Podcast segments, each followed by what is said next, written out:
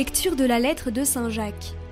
Mes frères, si quelqu'un prétend avoir la foi sans la mettre en œuvre, à quoi cela sert-il? Sa foi peut-elle le sauver? Supposons qu'un frère ou une sœur n'ait pas de quoi s'habiller, ni de quoi manger tous les jours. Si l'un de vous leur dit Allez en paix, mettez-vous au chaud et mangez à votre faim, sans leur donner le nécessaire pour vivre, à quoi cela sert-il? Ainsi donc, la foi, si elle n'est pas mise en œuvre, est bel et bien morte. En revanche, on va dire Toi, tu as la foi, moi j'ai les œuvres. Montre-moi donc ta foi sans les œuvres. Moi, c'est par mes œuvres que je te montrerai la foi. Toi, tu crois qu'il y a un seul Dieu. Fort bien. Mais les démons, eux aussi, le croient, et ils tremblent.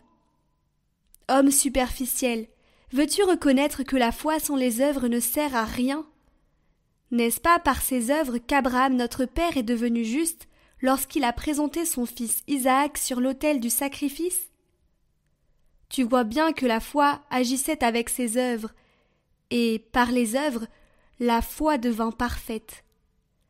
Ainsi fut accomplie la parole de l'Écriture. Abraham eut foi en Dieu. Aussi, il lui fut accordé d'être juste, et il reçut le nom d'ami de Dieu.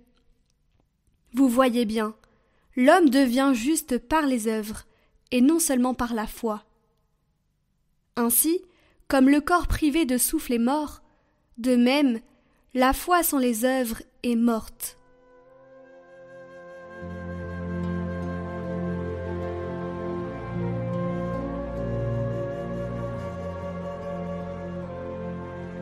Heureux qui aime entièrement la volonté du Seigneur. Heureux qui craint le Seigneur, qui aime entièrement sa volonté. Sa lignée sera puissante sur la terre. La race des justes est bénie. Les richesses affluent dans sa maison. À jamais se maintiendra sa justice. Lumière des cœurs droits, il s'est levé dans les ténèbres. Homme de justice, de tendresse et de pitié.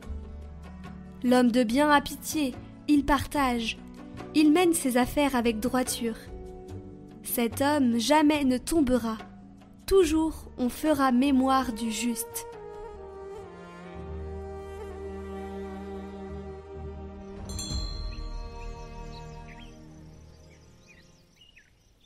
Évangile de Jésus-Christ selon saint Marc. En ces temps-là, appelant la foule avec ses disciples, Jésus leur dit Si quelqu'un veut marcher à ma suite, qu'il renonce à lui-même, qu'il prenne sa croix, et qu'il me suive. Car celui qui veut sauver sa vie la perdra, mais celui qui perdra sa vie à cause de moi et de l'Évangile la sauvera. Quel avantage, en effet, un homme a-t-il à gagner le monde entier si c'est au prix de sa vie? Que pourrait-il donner en échange de sa vie? Celui qui a honte de moi et de mes paroles, dans cette génération adultère et pécheresse, le Fils de l'homme aussi aura honte de lui, quand il viendra dans la gloire de son Père, avec les saints anges. Amen, je vous le dis, parmi ceux qui sont ici, certains ne connaîtront pas la mort avant d'avoir vu le règne de Dieu, venu avec puissance.